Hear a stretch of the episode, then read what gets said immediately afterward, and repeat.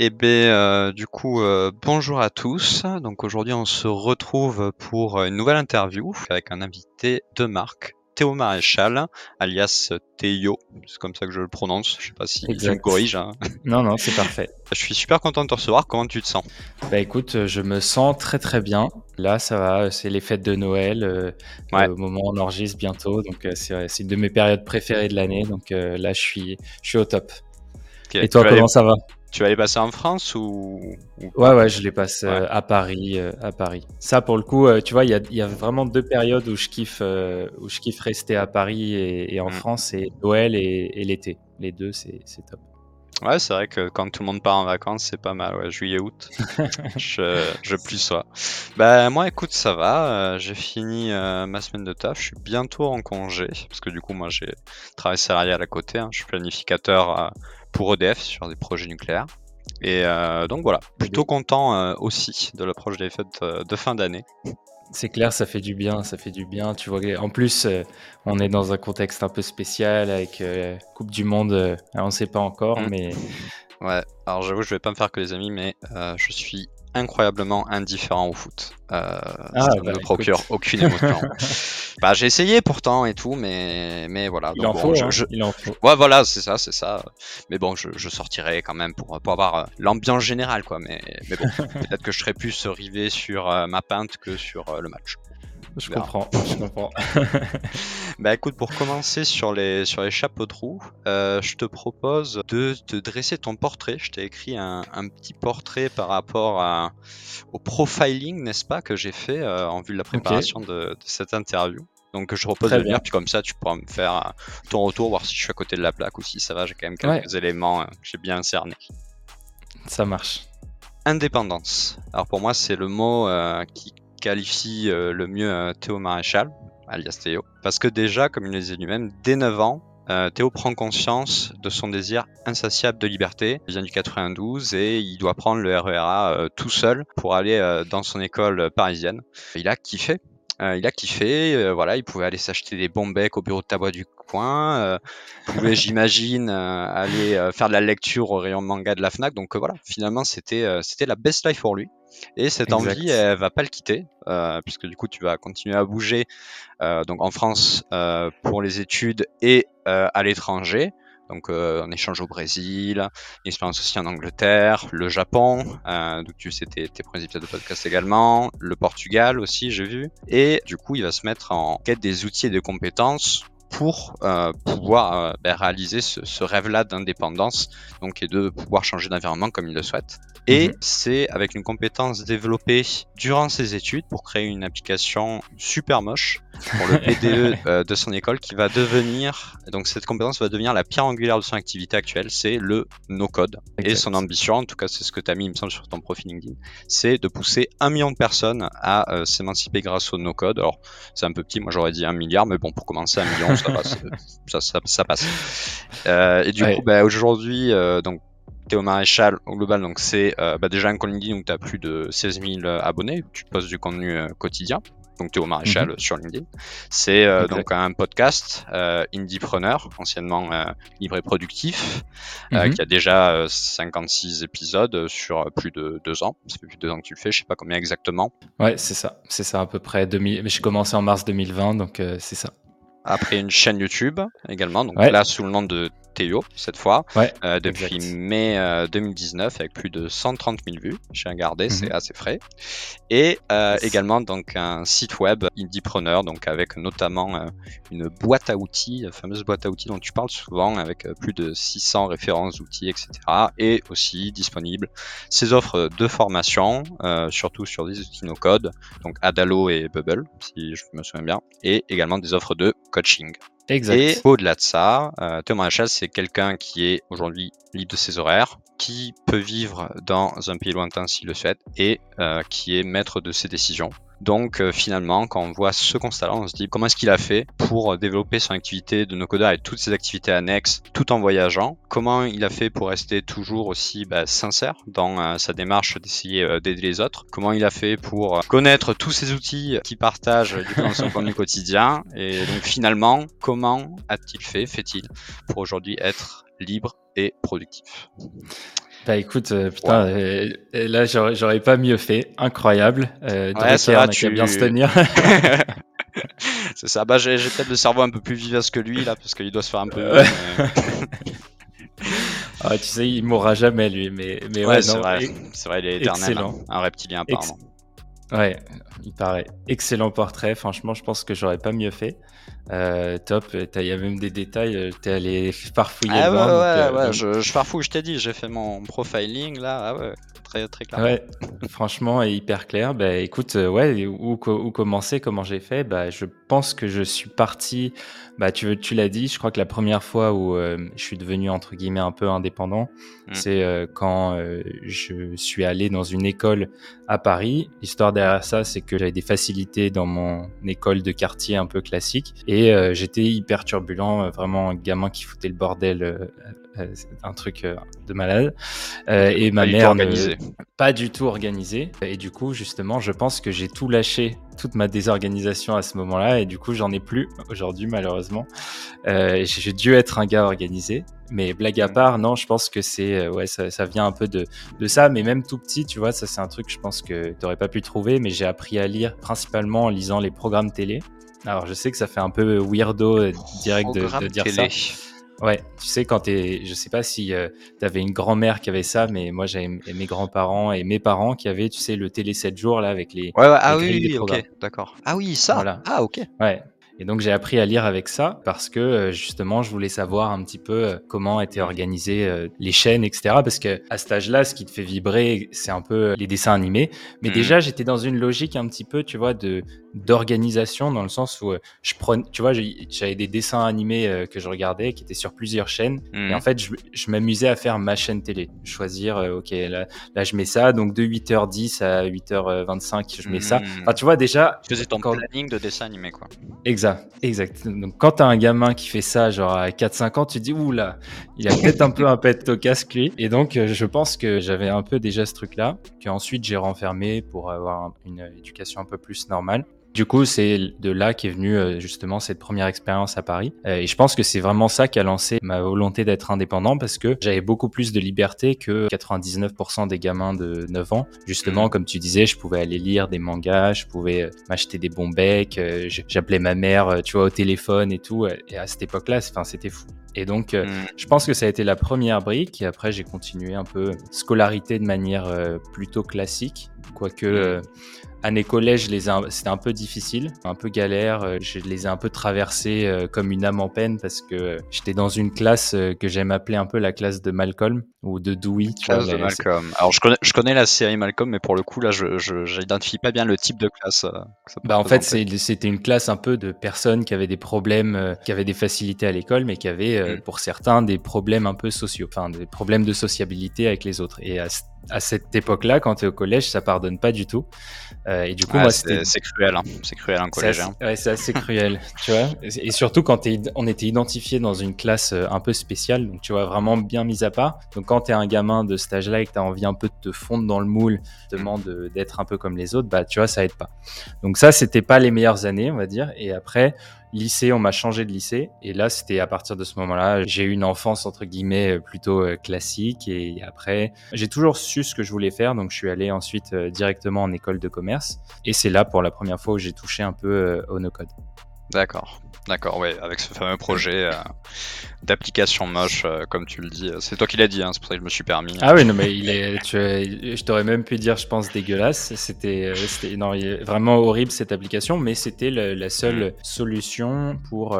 en fait, tu vois, tu avais un peu deux stratégies dans les deux listes, entre guillemets. Tu avais mm. une liste qui misait tout sur la soirée, et nous, avec mon coloc, je me souviens, on s'était pris un après-midi, et lui qui a un très bon sales, il mm. allait voir tous les kebabs un peu de la ville pour leur demander des réducs, et moi j'ai dit. Ouais. Voilà. Du coup, on a réussi à avoir un truc pas mal et je pense que ça a contribué au fait qu'après on, ait été élu. Stylé, stylé. Bah écoute, c'est comme quoi ça a servi. Et justement, eh bah, pour commencer, on va dire, est-ce que tu pourrais définir relativement rapidement, simplement, qu'est-ce que c'est le no-code mhm. pour les gens qui ne connaissent pas euh, forcément ce terme? Alors bah écoute, je vais te faire la définition que je dis tout le temps quand on me demande parce que c'est vrai que c'est pas encore très répandu. Tu as des développeurs qui euh, ont réussi à créer des briques de code qui permettent à des gens comme moi qui ne codent pas de ligne de quand même créer des applications. En fait, il y a plusieurs avantages à ça. Un, c'est que tu vas plus vite parce que par exemple, ton bloc image qui contient des lignes de code, t'as pas à retaper à chaque fois ton bloc image. Tu as juste mm. euh, image, tu prends, tu drag and drop et ensuite donc plus rapide, moins coûteux en général puisque il y a moins de besoin de développement étant donné qu'il bah, y a une grosse partie qui est déjà prise en charge par ces outils qui te permettent de faire ça. Et le troisième, je dirais que c'est en train de devenir un peu un standard pour décharger les équipes techniques. notamment, tu vois, par exemple, il y a plein de startups aujourd'hui qui utilisent Webflow pour faire leur landing page. Donc Webflow, c'est un outil pour faire des, sites web. Ah, euh, celui avec lequel tu as fait ta, liste, c'est ça? As tout le Ouais, exact. Et en fait, ils sont en train de vraiment de bousiller le, le marché à ce niveau-là. Et il y a beaucoup de startups justement qui font leur landing page tout simplement parce que ça permet euh, soit à des agences externes, soit à quelqu'un du marketing qui a réussi un peu à mettre les, les, mains dans le cambouis, de créer le site web et de pouvoir faire toutes les modifications sans avoir à chaque fois à faire l'aller-retour mm. entre ah toi le développeur, est-ce que tu peux me changer le bouton et ces petites requêtes comme ça qui pouvaient prendre jusqu'à un tiers du temps d'un développeur euh, à l'époque. C'est comme ça que je le définirais et c'est un marché qui est forcément extrêmement porteur parce qu'on n'a jamais eu autant besoin de faire des applications. On n'a jamais eu autant besoin de d'automatiser des trucs, euh, d'automatiser des tâches parce que le no-code se divise en deux parties. Il y a les parties euh, un peu application, euh, donc mm. tout ce qui est création d'applications. Moi, c'est plus ma spécialité. Donc création d'applications mobiles, création de logiciels et d'app web et création de sites web. Et de l'autre côté, il y a tout ce qui est automatisation pour faire le lien entre tous ces nouveaux outils, pouvoir automatiser plein de tâches répétitives qui nous prendrait euh, beaucoup de temps. Hmm. Voilà ma définition. C'est très clair et ça va. C'est ce que j'avais compris aussi, donc c'est bon. Je... ça, mes autres questions seront normalement euh, en rapport. Déjà, peut-être pour dresser le portrait, donc j'ai parlé du coaching que tu fais, j'ai parlé euh, de formation. Est-ce que tu peux nous décrire un peu l'ensemble de tes activités au cas où j'en ai, j'en ai oublié? Bah, ce qui me fait vivre le Principalement, c'est euh, des activités euh, de, freelance. Euh, donc, je travaille quasi exclusivement à, je dirais, 95% avec des non-français, tout simplement parce que j'ai eu pas mal de mauvaises expériences en France, retard de paiement, etc. Et surtout que le vrai avantage, c'est qu'en général, les budgets sont plus gros pour les projets, les projets sont plus gros, et en général, ils ont plus souvent des investissements ou alors des investisseurs ou alors des entrepreneurs qui ont déjà du cash et du coup qui sont entre guillemets moins frileux de se lancer tout simplement parce qu'ils ont plein de trucs, tu vois, sur le feu. Ils se disent, vas-y, je lance un projet en plus, je le donne à un gars. Et moi, je suis ce gars-là. Donc, euh, mon objectif, c'est de créer leur site, leurs apps. Donc, ça, c'est une partie de mon activité. Euh, je l'avais posé pendant un certain temps. Depuis trois ou quatre mois, là, je commence à, reprendre des projets. Tout simplement parce que euh, je m'étais un peu trop chargé à ce niveau-là. J'avais entre trois et quatre projets en même temps. Je devais déléguer à d'autres personnes, etc. Donc, c'était vraiment un peu too much. Euh, et j'en avais marre à la fin d'avoir que des projets toute la journée. Donc euh, ça, j'ai arrêté. Euh, après, je me suis mis un peu à la création de contenu. Donc j'ai pas mal. Bon, ça, j'avais commencé à peu près, je dirais, en 2020. Et la création de contenu, j'ai commencé parce que j'étais au Japon tout seul pendant le Covid et euh, bah, du coup j'avais aucun être humain à qui parler à part euh, ma copine et deux trois potes qui avaient un job un, peu classique. Et du coup bah en fait je le matin tu sais euh, au Japon tu as plus 8 heures de décalage. Donc pendant 8 heures allez on va dire de 8 heures à 16 heures j'étais tout seul. Et dans les coworking au Japon c'est pas comme en France c'est pas tout le monde se connaît machin ou essaye de faire copain copain le, le coworking au Japon c'est plus des bureaux en fait qui sont loués par des entreprises entreprises pour mettre leurs employés dans, des, dans le centre de, de Tokyo, parce que Tokyo, c'est une ville qui est très chère. Et mmh. du coup, les bureaux sont très chers. Et parfois, il y en a qui n'ont pas les moyens d'investir dans des bureaux pour 4-5 euh, employés. Du coup, ils leur payent une place dans le coworking. Et donc, ça faisait que je connaissais pas grand monde et que j'avais besoin de parler de ça à quelqu'un. Et en mmh. fait, c'est pour ça que j'ai démarré mon podcast. Et ensuite, c'est pour ça que j'ai commencé à publier sur LinkedIn. Et à l'origine, si j'ai commencé à publier sur LinkedIn, c'est parce que j'avais une autre entreprise avant. Je faisais des jeux de société, euh, un peu de soirée. Et du coup, cette, euh, ce projet-là a été un peu euh, tué dans l'œuf, entre guillemets, par Amazon, parce que j'avais tous mes stocks chez eux et du jour au lendemain, ils ont dû fermer. Il y avait un délai avec de le Covid, mois. Exact. il y avait un délai de trois mois pour euh, recevoir les stocks. Donc en fait, pendant ces trois mois, je pouvais rien faire, je pouvais pas vendre, je pouvais pas produire plus parce que j'avais déjà produit. En fait, les jeux étaient bloqués en Chine, les nouvelles euh, séries de production. Euh, et donc je m'étais retrouvé un petit peu les fesses entre deux chaises pour être poli. et du coup, c'est ça qui m'a ramené tranquillement vers le no-code parce que je me suis dit, t'as deux mains, t'es pas trop con, donc je pense que tu devrais être capable de pouvoir créer des choses sur ces choses-là. Ouais. Euh, étant donné que tu avais déjà euh, eu un premier contact quand tu étais en école, bah, finalement, ça t'est revenu. Ah, exact. Et du coup, aussi pour dresser le décor, j'aurais une question, enfin une question en deux. C'est pourquoi est-ce que tu as choisi le nom Indiepreneur? Alors, dans ma tête, je me suis dit indépendant et entrepreneur. Mais en fait, pour être franc, au début, quand j'ai vu Indiepreneur, moi j'ai pensé à l'Inde. Tu sais, je me suis dit. Ah pourquoi il est expatrié en Inde Je sais pas, il apprend euh, aux gens expatriés en Inde. après, je me suis dit, ah non, ok, indépendance. Et après aussi, pourquoi, euh, pourquoi Théo? Aussi, comme ça. Ok, euh, alors bonne question. Indiepreneurs, tout simplement parce que solopreneur étant le nom générique, si tu mm. prends le, par exemple le nom solopreneur, ça rentrerait pas bien sur sur Google. Et ensuite, il y a un truc aux États-Unis, un courant un peu de, de, de gars indépendants, principalement des développeurs, qui sont des indie makers. Et bon, je pouvais pas prendre la, la même chose. Du coup, j'ai contracté ce que je pouvais prendre entre solopreneur et indie makers et ça fait indiepreneurs. Tu vois donc euh, ça va pas plus loin que ça, j'ai pas j'ai pas trop réfléchi. Et ensuite pour Théo, bah en fait tout simplement parce que je voulais trouver un pseudo qui soit un petit peu plus simple. Surtout quand je me suis j'ai changé quand je me suis mis sur TikTok. J'avais mhm. pas envie d'avoir mon nom euh, écrit comme ça tout simplement parce que tu vois c'est un peu le principe des, des, lunettes de soleil. Ça fait rien, ça t'as l'impression que c'est juste des lunettes, les gens te voient pareil. Mais toi et je crois que c'est DJ Snake qui dit ça. Il dit qu'en fait ça change totalement la oui grand philosophe. Ouais, voilà. euh, il dit que en fait pour lui ça, change vraiment la façon dont il joue puisqu'il se sent un peu protégé derrière ses lunettes. Et moi en fait j'avais pas envie d'avoir mon vrai nom en fait euh, de famille et mon vrai prénom euh, affiché sur TikTok et sur YouTube. Donc j'ai pris la décision de changer tout simplement voilà pour ça. Et par contre sur LinkedIn j'ai gardé mon vrai prénom nom parce que ça correspond plus à la plateforme. Et pourquoi Théo? Je crois que c'est mon père en fait qui m'appelait comme ça quand j'étais petit. Donc euh, tu vois je suis pas allé chercher loin encore une fois. D'accord ok ok, ok, bon, ça va, ça va. Parce que moi, je me suis posé la question en fait par rapport à ça. Alors, ce que je te propose, c'est euh, qu'on avance sur euh, plusieurs axes, et notamment, mhm. donc, comment est-ce que tu t'organises euh, quotidiennement dans ta vie actuelle par rapport à ton activité de no-codeur? Tout ce qui est lié à tes projets et aussi à ta formation, c'est-à-dire comment tu es devenu euh, no-codeur vraiment, que, comment tu as mhm. ce métier-là, et ben, au niveau plus des compétences, des outils, voilà, comment est-ce que tu les trouves en fait, comment est-ce que tu es des niches, etc. Quand est-ce que ça vaut le coup de changer d'outils, etc. Et un dernier volet sur l'indépendance qui est du coup cher à ton cœur de ce que j'ai compris en écoutant tes podcasts notamment en consommant ton contenu pour yes. Euh, Est-ce que ça te va comme programme? Ouais, nickel. Nickel. Tu veux que je commence par quoi? Bah Déjà, sur une échelle de 1 à 10, actuellement, tu te mettrais combien en organisation, sachant que 10, c'est euh, voilà, il y a tout qui est organisé, tu pèses tout ce que tu manges, t'as, euh, je sais pas, ton calendrier, il est bloqué de partout, enfin voilà, et 1, euh, ta vie parabolo. En fait, il y, y, a deux perceptions là-dessus. Il y a ma perception euh, personnelle et il y a la perception quand je le compare avec les autres. Et ça, j'ai pu le mesurer. Tu vois, par exemple, on avait fait un co-living à Bali en septembre avec euh, des potes euh, solopreneurs. Euh, et je pouvais voir un petit peu la différence sur savoir bien utiliser les outils, automatiser plein de trucs et tout. Même en, sachant ça, je mettrais 7 ou 8 quand même.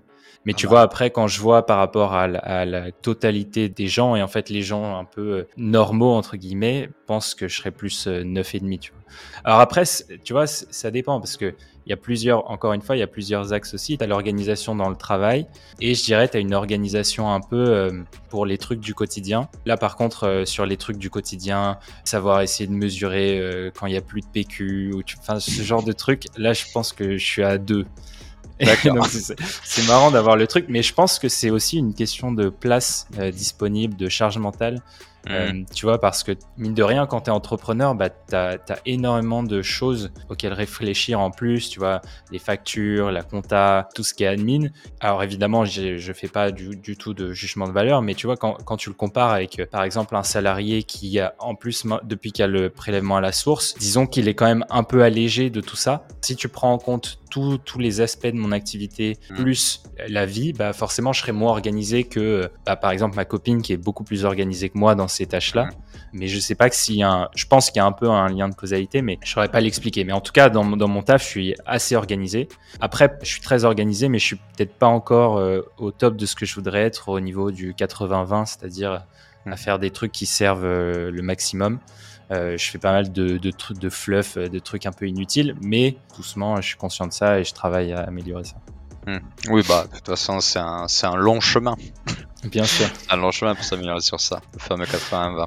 Donc, la Ouais. loi, de, loi de Pareto pour ceux qui n'ont pas la, la référence. Donc, du coup, comme tu as dit, euh, quand tu étais enfant, donc il y avait déjà des, des prémices un peu de cet esprit-là, mais bah, c'est finalement au fil du temps que tu as vraiment développé ton organisation. Et euh, justement, c'est un truc qui pour moi est très important. Quelles sont aujourd'hui les quelques habitudes vraiment piliers qui vont euh, rythmer ton quotidien? Habitude pilier, j'en ai pas mal. Bah déjà, il y a mon chien, donc ça, ça, c'est une habitude qui est, euh, qui est, en fait, c'est c'est ça qui est magique, c'est l'habitude que tu peux pas zapper, t'es t'es- t'es obligé. Euh, donc euh, ça, je marche entre, je dirais, alors un peu moins en hiver, mais sinon, je dois marcher deux heures par jour, ce qui est déjà Ah ouais. pas mal. C'est pas mal Ouais. du tout, ouais. C'est pas mal, donc je prends pas mal de temps parce que bah, sinon il sinon il est relou et et, euh, et puis parce que aussi je sais que ça me fait du bien. Et après sinon ce que j'essaye de, de trouver c'est d'avoir le, le week-end de pas bosser parce que ça c'est facile de tomber dans le solopreneur trap et de travailler tout le temps. Euh, donc j'essaye d'avoir des horaires normaux et ça c'est pas mal parce que euh, là encore une fois le fait de vivre avec une personne qui est salariée aide à avoir un peu un cadre. Donc ça c'est assez assez cool. Et sinon après au niveau des habitudes, bah il y en a une que j'ai perdue mais que j'ai tenue pendant extrêmement longtemps. Euh, là faut que faut que je m'y remette. Euh, J'avoue que là- là-dessus j'étais pas top. C'est que j'ai fait pendant euh, allez on va dire trois ans avec des Mhm. petites pauses entre à chaque fois. J'ai fait un truc, un programme de sport qui s'appelle Insanity, qui est un programme Ah américain. oui. Ah, c'est, Ouais. oui, vénère, ça. Ouais ouais c'est hyper vénère. C'est Ah, le nom est assez parlant déjà. Ouais, c'est oui. C'est c'est clair. Et du coup, bah, j'ai fait ça pendant trois ans euh, de manière assez régulière. Forcément, il y a eu des hauts débats, mais tu vois, j'essayais toujours de me dire 30 minutes euh, de sport par jour. Là, j'avoue que ça doit faire un mois et demi que je l'ai pas fait, mais je vais reprendre euh, après les fêtes, c'est sûr. Mais sinon, ouais, voilà, j'essaye de lire aussi. Ah oui, tiens, si. En fait, c'est ça qui est bien, c'est quand tu arrives à stacker les habitudes comme ça entre elles. Quand je te disais que je, je marchais deux heures par jour, ce que j'essaye de faire, et parce que je suis un grand, grand fan d'une émission, bah, justement, qui s'appelle l'afterfoot. Mais tu vois, c'est pas un truc qui va nourrir le cerveau. Enfin, si ça, ça peut, mais d'une certaine manière. Du coup, ce que j'essaye, c'est j'écoute ça juste le matin, et après, sinon, euh, les balades avec mon chien, j'écoute des trucs un peu plus euh, des livres audio ou des, ou des podcasts un peu, un peu américains qui font réfléchir. Donc, tu vois, j'ai un peu joint ces deux-là. Et après, j'essaye toujours un peu de lire aussi. Quand je suis chez moi le soir et que je, je sors pas, j'essaye toujours de lire. Mais globalement, je sors pas trop. Et dernière habitude, et je pense qu'après, je- j'aurai clôturé ça, c'est que j'évite de sortir lundi, mardi et de temps en temps mercredi. Parce que, plutôt lundi, mardi, mercredi, mais Quand tu dis sortie, c'est même pour aller au restaurant ou quoi ou Ouais, c'est je- je- boire un verre. euh, Non, c'est je, je fais rien du tout. Je fais rien du tout. Je, je vais pas boire de verre, je vais pas au resto et tout. Par contre, euh, dimanche, lundi, mardi, je bouge pas. Dimanche soir, lundi soir, euh, mardi soir et mercredi, jeudi, vendredi, euh, samedi. En fonction, je peux bouger ou pas, mais les trois premiers jours, je, je, Ah, pas je m'interdis, mais j'évite quoi. Ouais. Ouais, même pour aller acheter Et du PQ. Pas non, quand même, quand même. non, quand même, mais, Ah oui, mais ouais, j'évite d'aller prendre une pinte euh, le lundi soir, quoi. Enfin, Mm. j'ai j'ai du mal à comprendre d'ailleurs les, les gens qui, qui vont boire des pintes les- le lundi. Parce que, bah, tu vois, non, mais pour moi, ça Parce qu'il y a des prix au- moins chers le lundi. Oui, peut- peut-être. peut-. Peut-être. Oui, il y a moins de monde, c'est clair. C'est clair que si tu vas le jeudi, euh, tu fais comme tout le monde. Mais, euh, mais ouais, j'essaye d'avoir deux, trois habitudes comme ça. C'est effectivement des bonnes habitudes. Et ouais, le, le côté de coupler deux habitudes euh, en une, bah, typiquement les podcasts, euh, bah, bon, après, c'est pas un truc très euh, productif, mais quand, bah, quand je vais au travail, par exemple, euh, systématiquement, j'écoute un podcast, quoi. Mm. Dans les métros parisiens, de toute façon, t'es comme ça, je veux dire, tu peux rien, tu peux pas faire grand chose d'autre, quoi. Bah, c'est clair. Mais moi, tu sais que c'est ça qui m'a poussé à aller au Japon. C'est que mon dernier job, c'était en 2018. euh, et, et je travaillais chez eBay, le site d'enchères. Ouais. Euh, et en fait, tous les matins, j'allais au, au travail et du coup, j'écoutais des podcasts, Mhm. dont notamment un que je conseille à tout le monde qui s'appelle Nomade Digital. mm. de Stan Leloup. Leloup, ouais. Mm. ouais. Et, son acolyte, j'ai plus le nom en tête. J'ai oublié. C'est du Amazon, Amazon FBA là. Ouais, voilà. Ah, j'ai bien. Mais effectivement, ouais, très bon, très bon podcast, ouais. Je recommande. Et bah, tu vois, c'est eux qui m'ont poussé un petit peu à aller voyager et, et aller dans la foulée. Alors j'ai attendu 2019 un petit peu parce que j'ai fait un master entre temps. Et après 2020, je suis parti dès que j'ai pu au Japon. Et justement, bah, c'était un petit peu plein dans mes questions, mais donc ce master-là, si je me trompe pas, c'est un master d'innovation et d'entrepreneuriat que, mm. que tu as fait. Dans quelle mesure tu trouves que ce master t'a aidé à développer l'activité que tu as aujourd'hui? Alors, je vais pas euh, cracher dans la soupe, j'ai vraiment adoré euh, mon, mon, master. C'est là d'ailleurs où j'ai rencontré un de mes, un de mes bons potes euh, qui, lui, est très actif sur LinkedIn, Thibault Louis. Mais j'ai rencontré d'autres potes avec qui je me suis hyper bien entendu.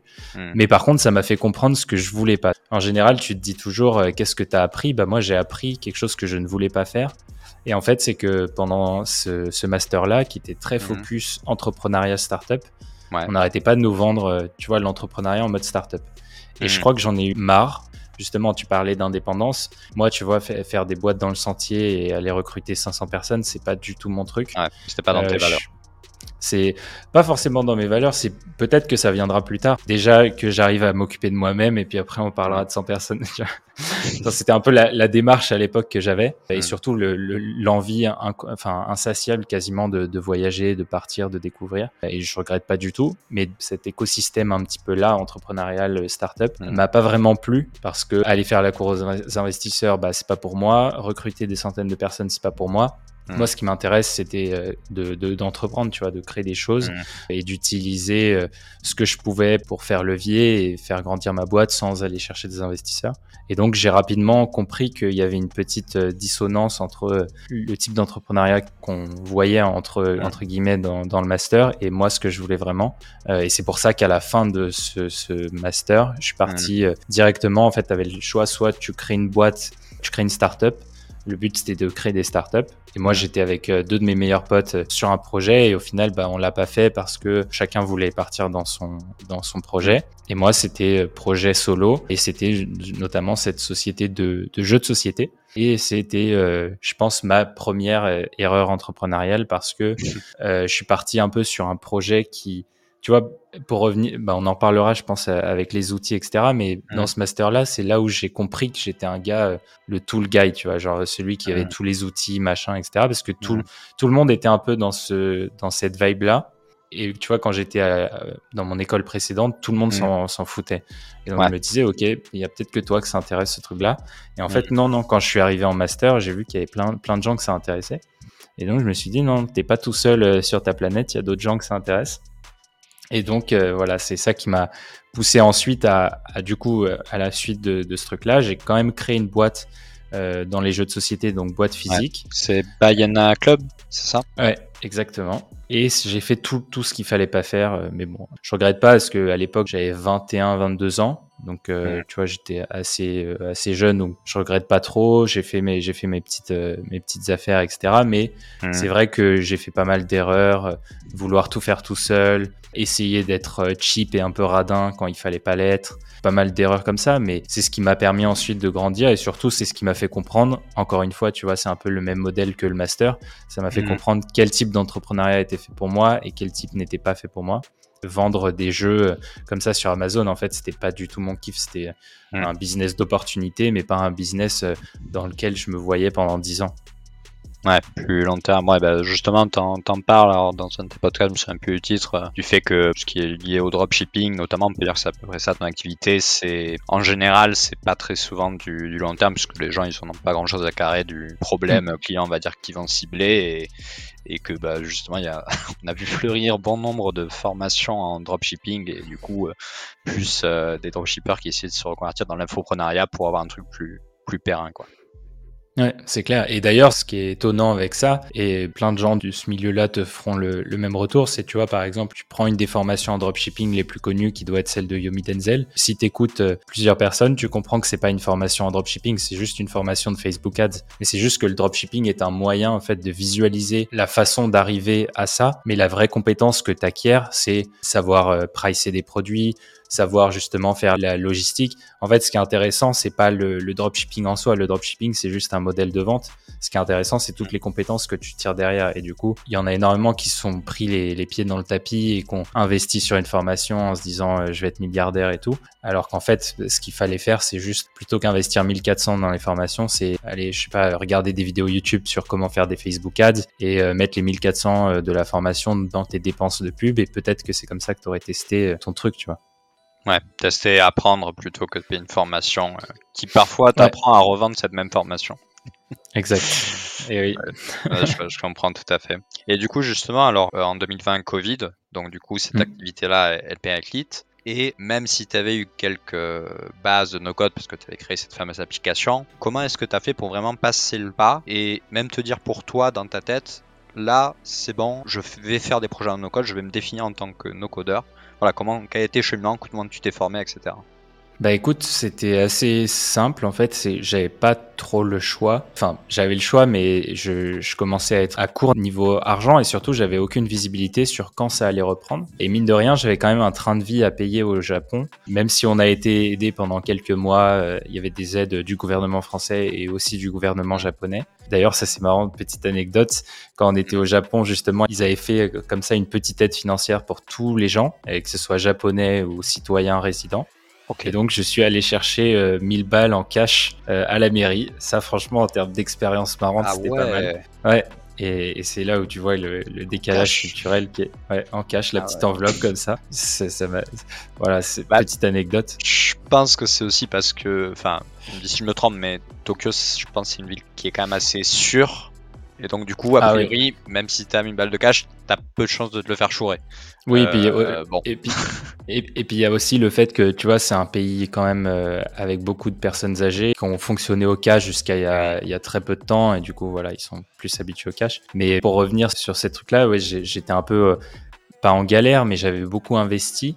Et c'est d'ailleurs une des choses qui est le plus, un des trucs que j'ai vraiment appris. S'il y a des gens qui écoutent euh, ce, podcast et qui se disent qu'ils ont envie de lancer une marque de, de fringues ou quelque chose comme ça, il hmm. faut toujours essayer de raisonner en termes de BFR, donc besoin en fonds de roulement. Le truc quand tu crées une boîte comme euh, comme un je sais pas un, business comme le mien de, de vente de jeux de société, tu es en BFR positif donc tu es obligé d'avancer l'argent avant de récupérer tes ventes chose que le digital permet d'inverser. Et cette inversion est assez incroyable. Tu vois, par exemple, quand tu crées un logiciel, c'est pour ça aussi que le no-code m'a vraiment plu directement parce que j'ai vu tous les avantages et tous les bénéfices que tu pouvais avoir qui sont hyper painful selon moi dans le business e-commerce traditionnel. Tu vois, quand tu fais ton logiciel, dès qu'en fait la personne s'abonne, bah, tu as juste à scaler un petit peu tes serveurs et, et boum quoi. Mais en fait, du coup, tu reçois l'argent avant de, de, proposer le service ou alors il y a un décalage de deux semaines, tu vois, mais t'as pas six mois de trésor à avancer, euh, ce qui est super difficile et encore plus quand tu as du stock. Ouais, c'est sûr, c'est sûr. Il y a, il y a quand même quelques marques, euh, je pense à, je crois, Asphalt, Asphalt, ah oui, Asphalt, et Bungle, qui, mm. eux, j'ai l'impression, ne fonctionnent plus sur un système de précommande, euh, comme ça, qui permet un petit peu de, de sécuriser par rapport à ça, mais c'est sûr que ça reste quand même euh, beaucoup plus simple avec tout ce qui est produits digitaux. C'est clair, ouais. Bah, disons que tu as moins de risques. Quoi. La, seule chose que tu perds avec du, du produit digital, c'est euh, ton temps. Avec mm. ton, du produit physique, tu peux perdre beaucoup d'argent à cause d'une mauvaise décision, à cause d'une erreur qui ne peut être pas la tienne. Et tu vois, mm. toujours un peu dans cette idée d'être indépendant et de rien devoir à personne et que personne ne me mm. doive rien. J'ai toujours eu dans cette euh, logique d'aller vers un business le plus possible indépendant. Et ça, ça l'est, tu vois. Si vous voulez avoir les meilleurs outils digitaux pour gagner du temps et booster votre quotidien, j'ai créé la checklist Time Booster qui rassemble des dizaines d'outils sur plusieurs thématiques comme le sport, la gestion de projet, le time tracking, etc. Vous pouvez la recevoir gratuitement. Pour cela, rendez-vous sur le lien en description ou sur time-booster.com slash newsletter. Vous rentrez votre mail et je vous envoie ça. Je vois. Donc du coup, donc ouais, tu as eu cette expérience-là et qu'est-ce qui t'a permis de ah vraiment euh, te former sur le sur le no-code? Est-ce que tu as suivi ben, justement une formation? Est-ce que c'est toi justement en regardant des vidéos YouTube comme tu dis qui qui t'a fait ton petit trou? Euh, Comment ça s'est passé? Bah écoute, il y a plusieurs choses. Je dirais il y a deux phases. La première phase, c'était après tout, t'as rien à faire de tes journées, parce que c'est vrai à ce moment-là, je n'avais rien à faire, comme beaucoup de gens d'ailleurs pendant le Covid. Donc, euh, t'avais pas acheté Animal Crossing Non, j'avais pas acheté Animal Crossing. Mal m'en a fait d'ailleurs, mais euh, mais euh, non, j'ai quand même essayé, tu vois, de, de, trouver un truc un peu business parce que tu te sens toujours un petit peu mal euh, surtout quand il y a quelqu'un à côté de toi euh, qui travaille et qui, mmh. euh, qui génère des revenus. Je me voyais pas euh, jouer ou regarder des séries mmh. toute la journée, tu vois, c'est pas du tout mon état d'esprit. Ouais. Il y a la pression, cette pression sociale un peu extérieure qui a, qui a joué, ouais. Bien sûr, et surtout la pression que je me mettais même, même moi tout seul, entre guillemets, parce que bah, je savais bien qu'il y avait un loyer que je devais payer et qu'il y avait rien sur mon compte. Donc je me suis mis au no-code et je me suis dit, ok, comment est-ce que tu peux faire pour partager ça? Au départ, j'ai commencé, je me suis dit, bah allez, pourquoi pas LinkedIn? Donc, je commence à poster pas mal sur LinkedIn. Et à l'époque, je me souviens que justement, euh, je partageais un petit peu des outils de productivité, j'avais commencé un peu des podcasts, etc. Et bah du coup, je me dis, ok, fais quelque chose d'utile la chose qu'on t'a le plus demandé depuis ton master, etc., c'est mm. euh, ah mais Théo, je dois utiliser quel outil pour faire ci, quel mm. outil pour faire ça? Euh, et j'étais le gars qui avait, euh, je sais pas, 200 mm. favoris, tu sais, dans le navigateur Chrome. Et je me suis dit ok, là il est temps d'en faire quelque chose, donc essaye de faire un site qui référence tous ces outils-là. Donc c'est ce que j'ai essayé de faire. J'ai essayé de faire un site qui justement référençait tous ces outils. C'est comme ça que j'ai appris Webflow en fait. Et petit à petit, j'ai commencé en essayant moi-même. Je voyais que ça rendait pas, c'était pas top. Donc j'essayais de continuer à apprendre. À chaque fois qu'en fait je, buguais sur quelque chose, euh, j'étais euh, ah voilà. Bah ça c'est la version, euh, ça c'est la dernière version, mais j'avais fait une version, la première version. Je pense que tu peux y aller si tu tapes theotools.webflow.io, tu devrais pouvoir la trouver. Parfait, voilà, donc c'est ça, c'est ce truc-là. Donc je me suis dit, ok, voilà, mets tous les outils que tu connais. Et en fait, ce, qui est, ce que j'avais pas anticipé, c'est que ça intéressait beaucoup de monde. Donc au départ, avant de, de le mettre sur le site, j'ai quand même partagé sur LinkedIn mon fichier Airtable où j'avais euh, les 600 outils et je l'ai fait un peu, tu sais, scroller euh, en, forme de, GIF. En fait, j'avais fait un GIF pour euh, justement montrer qu'il y en avait plein et ça avait hyper bien marché. J'avais fait 100 000 vues, j'avais eu, je sais pas, plusieurs centaines de commentaires avec des gens qui me disaient trop intéressés, etc.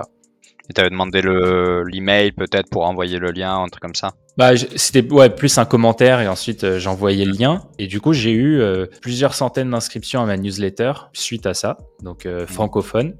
Et je me suis dit ok ça a bien marché en France. Mhm. il n'y a pas de raison que ça marche pas aux États-Unis même s'il y en avait déjà beaucoup des toolbox etc donc je me suis dit allez pourquoi pas.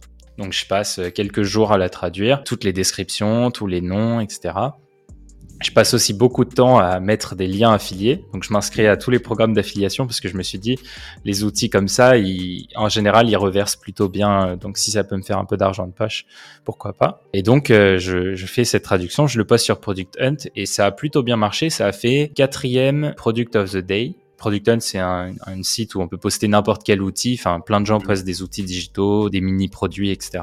Et du coup, je l'avais posté là-dessus, ça a hyper bien marché. Et j'avais eu quelque chose comme 1600 signatures, euh, 1600 sign-up à ma newsletter en anglais. Et là, j'étais euh, interloqué, quoi. Je me suis dit, ah, ok. donc pendant un moment, j'ai fait les deux. J'ai fait une newsletter en français et en anglais. Après, ça m'a pris trop de temps, donc j'ai abandonné euh, l'anglophone. J'ai continué à construire. Et je me suis dit, OK, tu as fait une app avec les outils, essaye de, enfin, tu as fait un, site web, essaye de le transformer en application mobile. Et du coup, au moment où je commence à faire ça, il y a un, Américain qui m'envoie un mail et qui me dit, euh, trop bien ton site, franchement, euh, j'adore le design et tout, euh, est-ce que tu pourrais me faire le mien?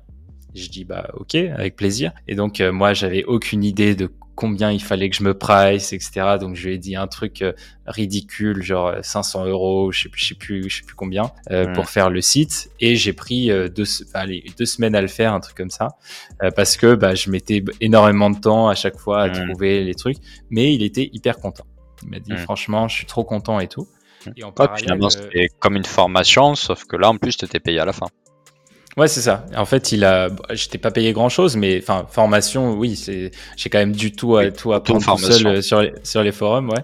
Mais, et c'est ça avec les vidéos, du contenu euh, anglophone. Et au final, après, on commence à sympathiser, etc. parce que notre décalage horaire était, euh, lui, c'était la nuit chez lui. Donc, il y avait vers 21h, 22h. Mm. Et moi, c'était tôt le matin vers euh, je sais plus, je sais plus combien. C'était le matin et du coup on, on parlait à ce moment-là. Lui, il était tard, il faisait ça à côté de son job et tout, donc on sympathise.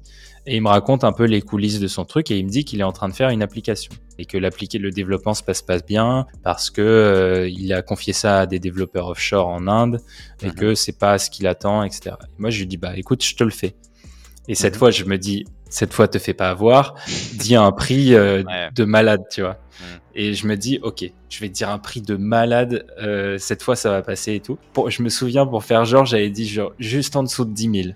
J'avais mis 900, 9969, un truc ridicule comme ça.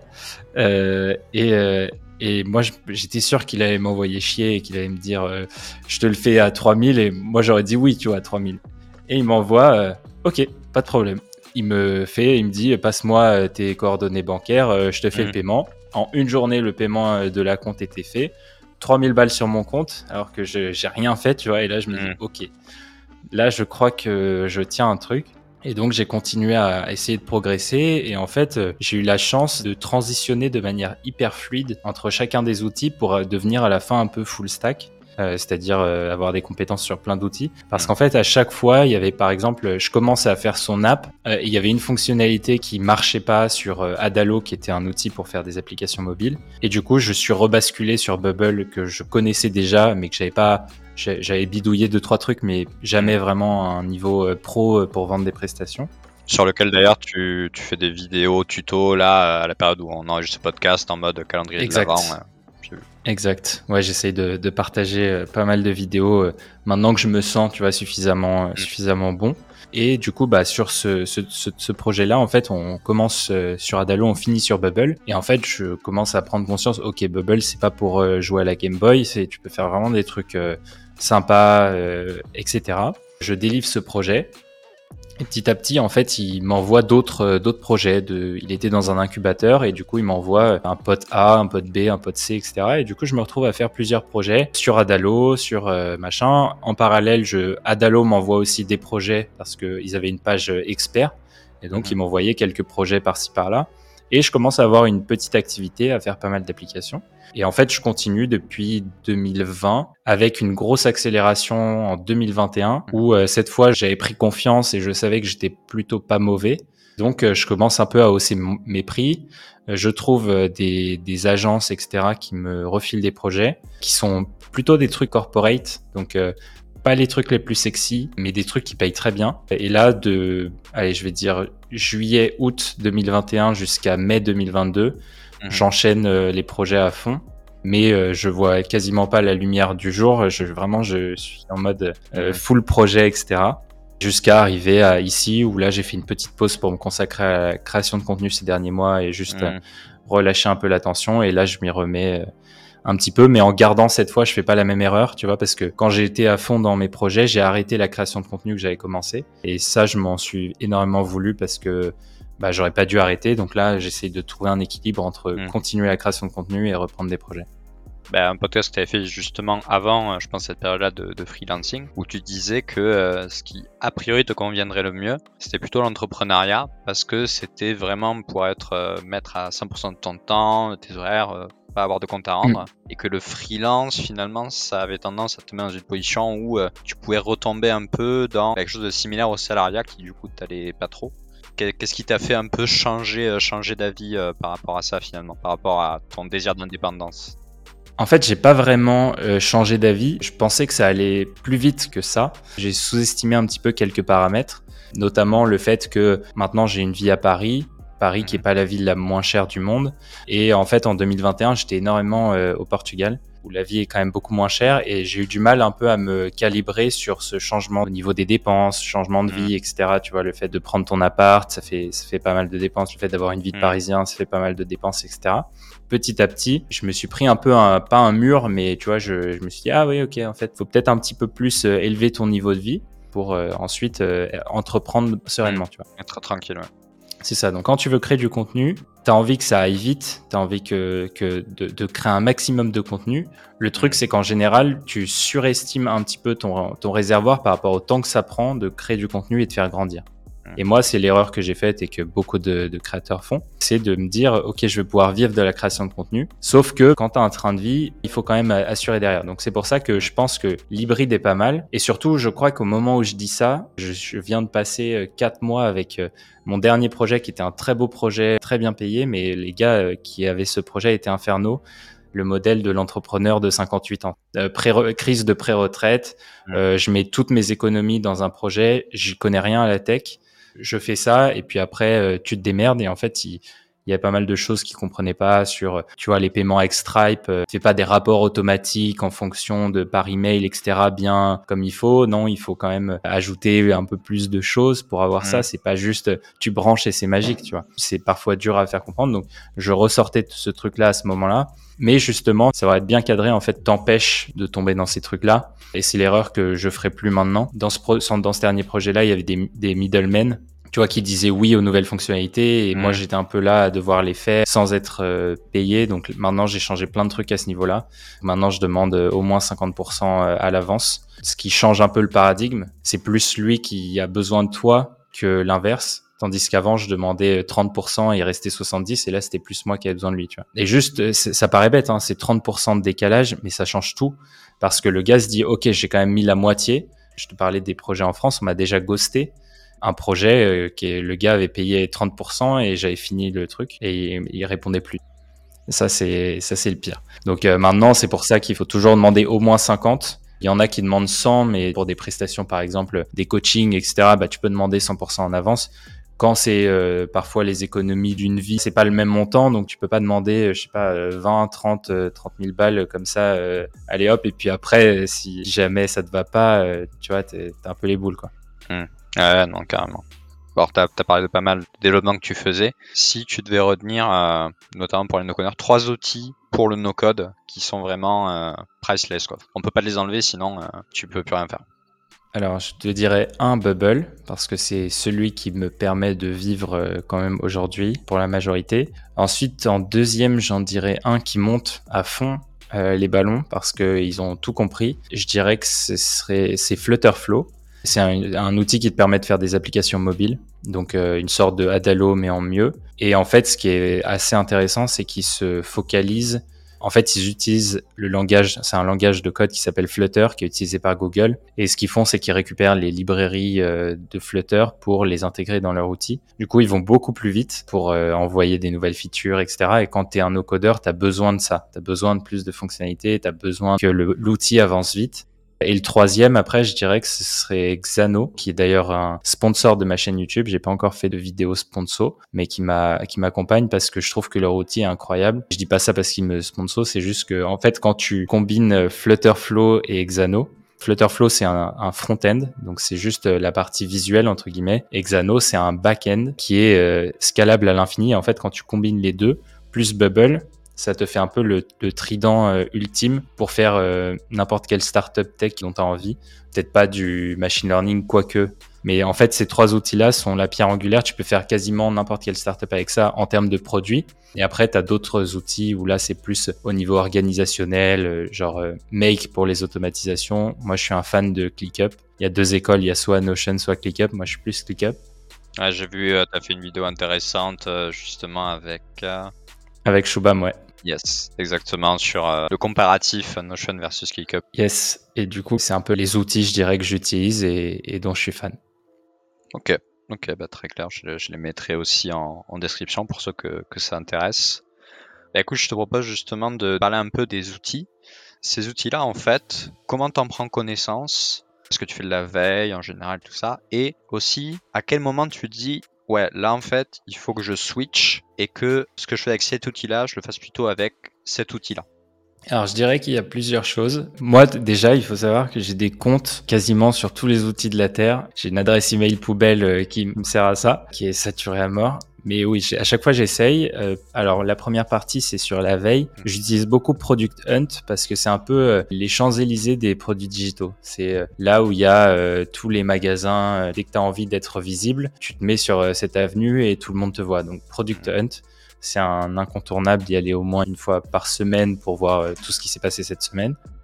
Et après, euh, sinon, il y a plusieurs choses que je suis. Je suis des comptes Twitter de gars qui sont un petit peu dans la tech aussi notamment Peter Levels, qui est un maker euh, indépendant, qui a créé un site qui s'appelle Nomadlist pour les nomades digitaux. Oui, qui est assez connu. Exact, qui est assez connu. Et sinon, des gars dans cet univers-là. De toute façon, euh, je les suis, donc vous pouvez aller regarder euh, mon Twitter, regarder mon, mes followings et vous allez les trouver. Et sinon, après, je, je suis les outils sur Twitter. Et après, la, la dernière chose, c'est pour trouver des nouveaux outils et surtout savoir, ça c'est la chose la plus importante, savoir quand changer. Bah tu vois, je vais faire le parallèle avec Adalo versus Flutterflow. Tu vois, les deux font hein, globalement la même chose. Ils te permettent de créer euh, des applications mobiles. J'ai changé d'avis sur les deux, tout simplement parce que il y a plusieurs choses qui me font changer justement d'avis. La première, c'est savoir si déjà le produit correspond à certains critères qui sont importants pour moi, c'est-à-dire que ce soit bien fonctionnel, que ce soit suivi, Parfois, je vais, je vais même voir les levées de fonds pour voir si justement euh, c'est un produit qui va vivre longtemps ou pas. Alors évidemment, ça veut rien dire, mais ça peut être un indicateur. Et après, il y a le fait de, de tester et surtout, je regarde toujours la roadmap pour voir s'il y a des fonctionnalités qui vont être euh, shippées. Et ce que je regarde, c'est la vitesse à laquelle ça, ça ship.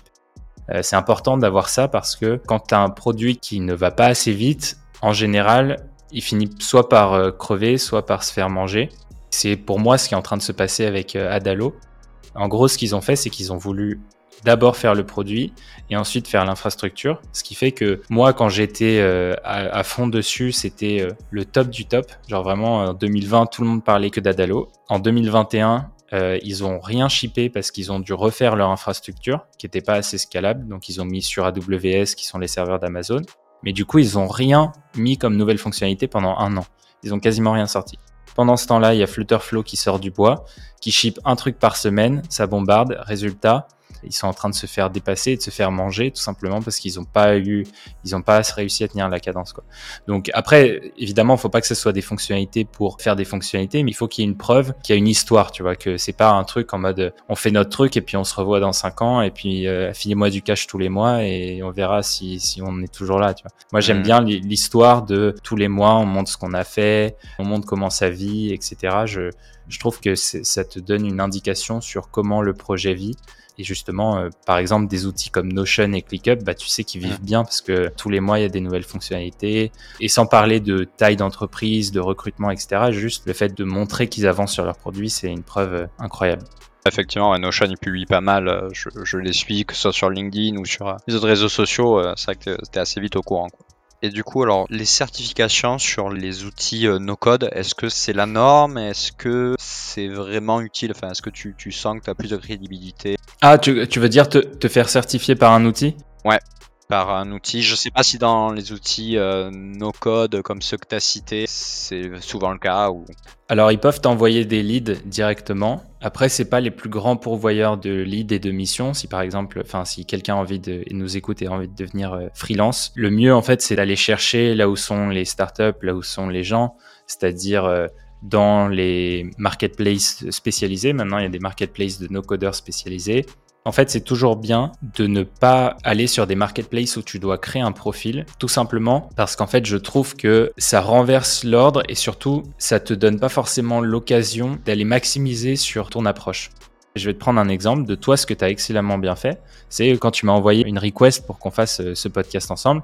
C'était hyper personnalisé, pertinent et tout. Tu vois, tu savais que j'avais un chien, etc. Donc, tu tapais dans le mille dans ton approche. Et en fait, je pense que les marketplaces, comme par exemple Malt, Fever, etc., toutes les marketplaces sont en fait, c'est toi et les gens viennent à toi. Ça te prive de tous ceux qui viennent pas à toi.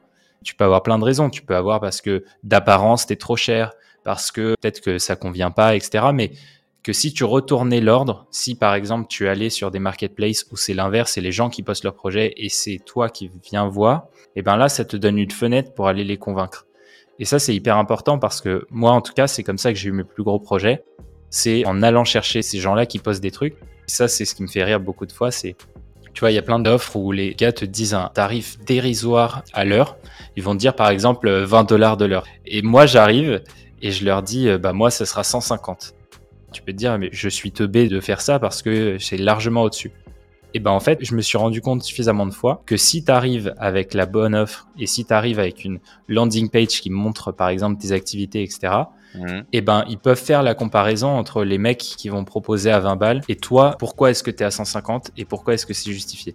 Et après, tu peux retourner la personne parce qu'en fait, la personne, c'est pas qu'elle a 20 balles de budget, c'est juste qu'elle met ce prix-là parce qu'elle a l'impression que ça coûte ça. Évidemment, c'est à toi d'essayer de lui retourner le cerveau en lui disant que si elle va aller avec un gars qui vaut 20 dollars de l'heure, elle aura jamais la prestation d'un gars qui se met à 150. Et évidemment, même si parfois tu peux avoir des mecs qui se mettent à un prix élevé alors que leurs prestations sont moindres, c'est plus souvent le gars qui est à 150, c'est parce qu'il estime valoir 150 de. Il s'est mis à ce prix-là parce que il a déjà été payé ce prix-là, ou alors qu'on lui proposait trop de projets, donc il a augmenté ses prix. Effectivement, oui, tu pourrais faire un coup comme ça en proposant euh, quelque chose de très cher qui soit de qualité médiocre, mais au final, le karma te rattrape. Sûrement que tu n'auras pas forcément. Ouais, j'imagine qu'il y a des bouches aérées aussi, donc. Euh. Ouais, bien sûr.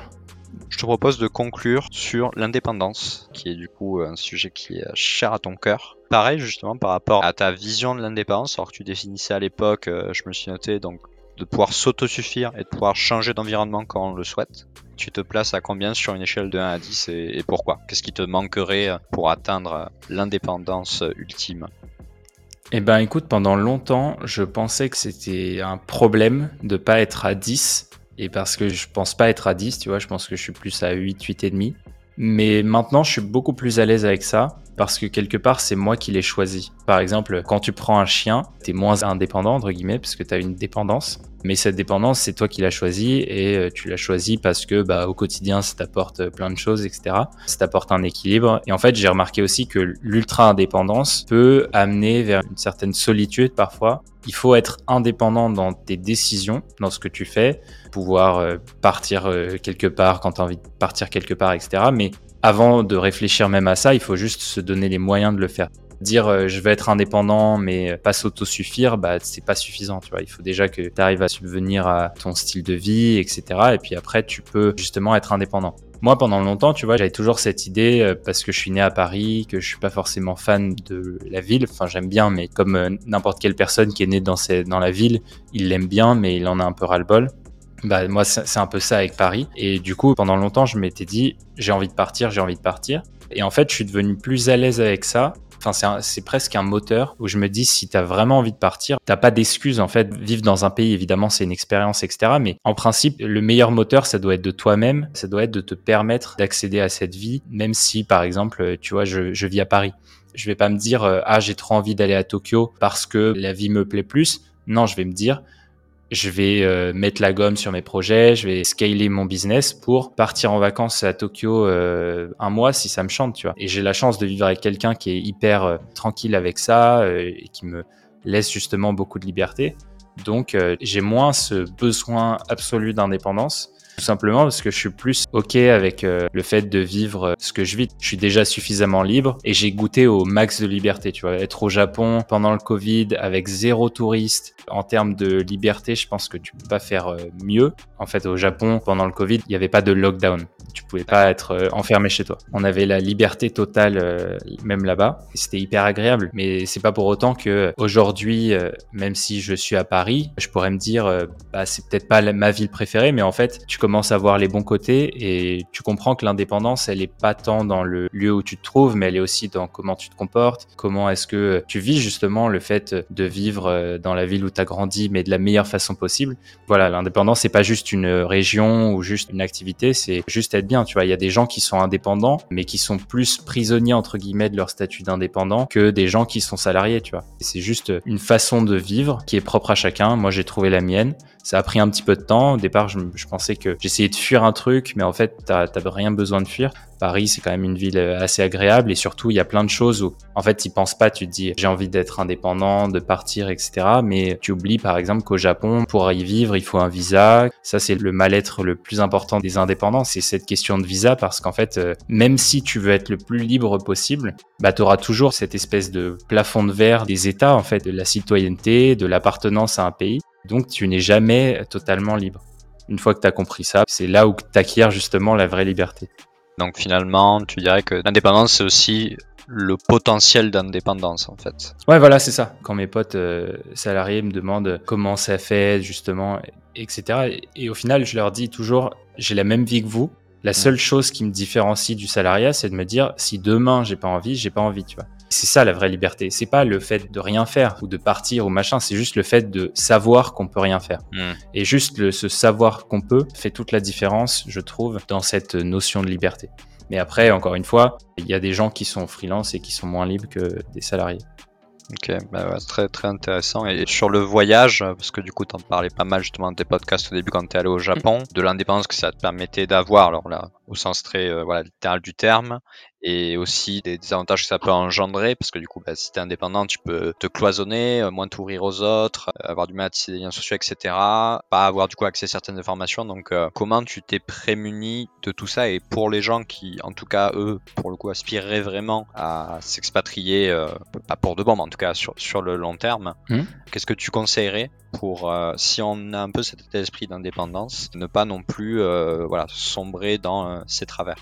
Pour le coup, j'ai sombré un peu dans ces travers-là. Je crois que vers mi-2021, en fait, je voyais tellement personne que j'étais limite agoraphobe. Euh, je me souviens, D'accord. j'avais pas- Ah, ah ouais, c'était non, c'était euh, vraiment euh, terrible. Mais justement, c'est là où ça te rappelle un peu à l'ordre. Indépendant veut pas dire euh, forcément solitaire, c'est juste dire que tu es indépendant, mais il faut voir du monde. C'est important de voir du monde et justement ce que j'avais un peu sous-estimé quelque part. Aujourd'hui, je trouve qu'on a quand même pas mal de chance pour, sans tomber dans les travers, mais tu vois, pour bouger euh, dans plein d'endroits, pour aller tester si déjà c'est fait pour nous. J'étais parti au Japon avec un PVT, donc euh, qui peut être obtenu dès lors que vous avez moins de 30 ans, je crois, et qui est disponible sur un paquet de pays. Donc il y a Canada, quasiment toute l'Amérique du Sud, Corée, Japon, Nouvelle-Zélande, Australie. Donc ça fait déjà pas mal de pays euh, à faire avant de ces 30 ans. Et ça, je trouve que c'est une cartouche qui n'est pas suffisamment utilisée. Tu vois, par exemple, quand on était à Bali, il y avait énormément de gens qui étaient là-bas pour se trouver. Et je pense que c'est important d'aller au moins une fois dans sa vie, que ce soit tout seul ou à deux, mais d'aller se dépayser longtemps. Parce qu'on découvre des choses sur soi-même qu'on n'aurait pas découvert si on n'était pas parti. Il y a plein de trucs qui m'ont fait changer d'avis sur euh, comment est-ce qu'on vit, sur la tolérance, sur le jugement des autres, etc. Parce que je suis allé au Japon. Là-bas, tu as une autre façon de vivre et tu découvres que, ok, en fait, tu as une cible, mais tu peux la regarder de plein d'endroits différents. En fonction de là où tu te places, tu as des perspectives différentes surtout. Du coup, il y a plein de choses qui m'ont changé, au point même que quand je suis rentré en France, j'ai quasi fait une petite dépression. Le fameux syndrome de Paris. Exactement, je l'ai eu. Et le Japon, je pense que c'est vraiment le seul pays qui peut te faire ça à ce point-là. Et surtout en plus pendant le Covid où limite devait y avoir euh, peut-être euh, 1000 étrangers. euh, non, j'ai dit une connerie, mais je devais y en avoir plus, mais il y en avait vraiment pas beaucoup. Et du coup, tu te sentais hors du temps, quoi. Et du coup, le fait de rentrer ensuite et de vivre au milieu de tout le monde, bah, je voyais chaque truc, euh, tu vois, un crachat ou un truc comme ça, comme des micro-agressions. Alors ça, c'est pour le côté négatif, mais tu vois aussi énormément de choses de manière positive. Tu vois que par exemple, il y a plein d'aspects positifs en France que tu redécouvres. Bah, tu vois, d'avoir quand même beaucoup de liberté sur ce que tu peux faire, ce que tu peux dire, etc. Ça, c'est des Mhm. choses quand tu voyages, tu te rends compte qu'on a cette chance et qu'il faut en profiter un maximum. La baguette également. La baguette et le fromage. Alors ça, pour le coup, j'ai eu d'histoire avec ce fromage. On avait payé, je crois que j'ai payé le camembert, euh, le rustique le plus cher de ma vie, 18,90. Ah ouais. Ah oui, bah forcément c'est exporté. Ouais, ouais, ouais. Ah non, c'est sûr. Bah écoute, super intéressant. Merci beaucoup pour tout ça. Et du coup, pour conclure, je te propose ces trois questions-là. Donc d'abord, bah, quels sont finalement, même si tu l'as déjà un petit peu abordé, euh, notamment avec la reprise de production de contenu, mais c'est quoi tes prochains objectifs ou ton prochain objectif principal? Ben, écoute, c'est de démocratiser un maximum le no-code. J'ai commencé à le faire avec Bubble, je vais pas m'arrêter euh, en si bon chemin. De pouvoir justement pousser des gens à, à no-coder. C'est pour ça aussi que je partage pas mal de trucs, parce qu'il y a des gens qui m'ont fait des retours en mode euh, quel est l'intérêt de faire une formation si tu mets tout le contenu gratuit? C'est juste que je pense que ceux qui veulent apprendre gratuitement, bah apprenez gratuitement, et ceux qui veulent plus d'accompagnement, du soutien, etc., bah prenez euh, ma formation, mais pour moi, c'est deux publics différents. Le but, c'est juste d'avoir un maximum de personnes qui peuvent devenir des no-codeurs, principalement parce que je pense que c'est une technologie qui est si jeune qu'à partir du moment où tu commences à avoir des facilités avec l'informatique, etc., le fait que les outils de base soient gratuits, c'est une chance pour tout le monde d'apprendre parce que le code, ça peut être long, etc. Il y a beaucoup de choses euh, qui me plaisent là-dedans, notamment le fait que j'ai grandi à Nanterre, qui est une ville qui a pas mal de lycées qui sont pas les meilleurs lycées de France, on va dire.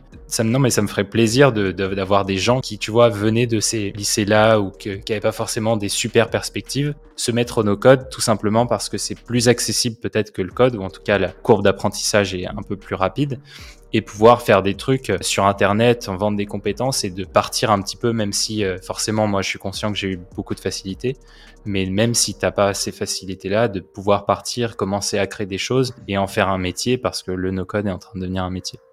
Super inspirant, effectivement. Ouais, nos codeurs, euh, même le terme en soi, euh, je pense que pas beaucoup de gens le connaissent. Donc, ouais, ouais, c'est sûr, il y, a, y, a, du travail, du travail à faire de ce côté-là. La deuxième partie, c'est donc tu me demandais les projets, donc c'est ça, mettre un maximum de contenu en gratuit, bosser mes formations et ensuite aller attaquer aussi le côté anglophone. Même s'il y a beaucoup de contenu qui est gratuit, je trouve qu'il n'y a peut-être pas suffisamment de contenu, en tout cas peut-être que je peux l'amener d'une manière un petit peu plus divertissante. Donc je vais essayer de creuser ça et voilà, c'est un peu les projets pour l'année, mais en tout cas euh, full focus sur, euh, sur YouTube. Dans notre style, sur euh, les dernières années, voire les derniers mois, quel principe ou méthode liée à l'organisation et à la gestion du temps t'a le plus impacté?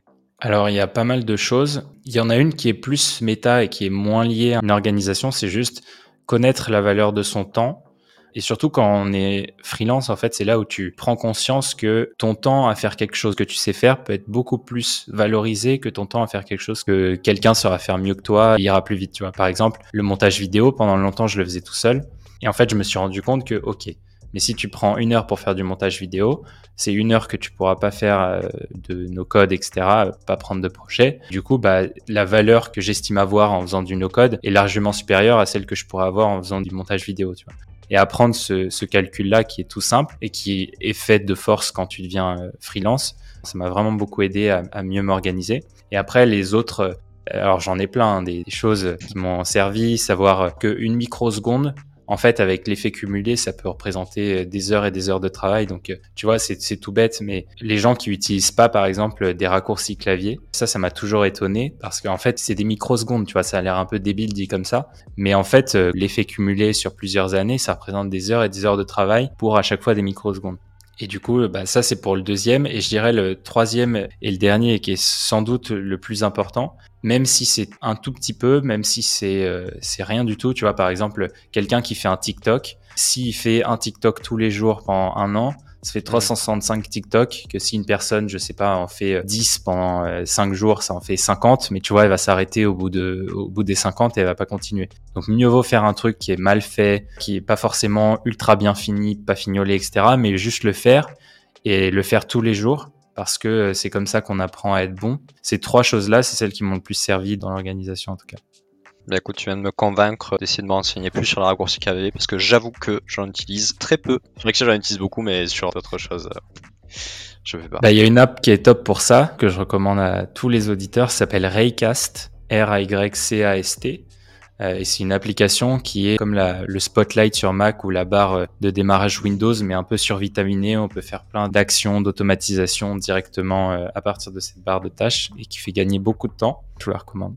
Ok, bah je testerai ça, merci beaucoup. Merci à tous ceux qui sont restés jusqu'ici déjà. Bravo, quand même 1h24 quand même de podcast. Eh Donc bravo, vous êtes les meilleurs. Félicitations. Et du coup, vous avez eu l'astuce de l'outil pour finir. Euh, merci beaucoup Théo pour euh, le temps que tu as pris. Bah, J'ai merci vraiment beaucoup apprécié l'échange. J'ai appris pas mal de choses aussi concernant ce milieu-là que en vrai je connaissais de par toi et un peu quelques autres youtubeurs, mais voilà, comme tu dis, ça reste encore euh, très neuf et ben tout reste à faire.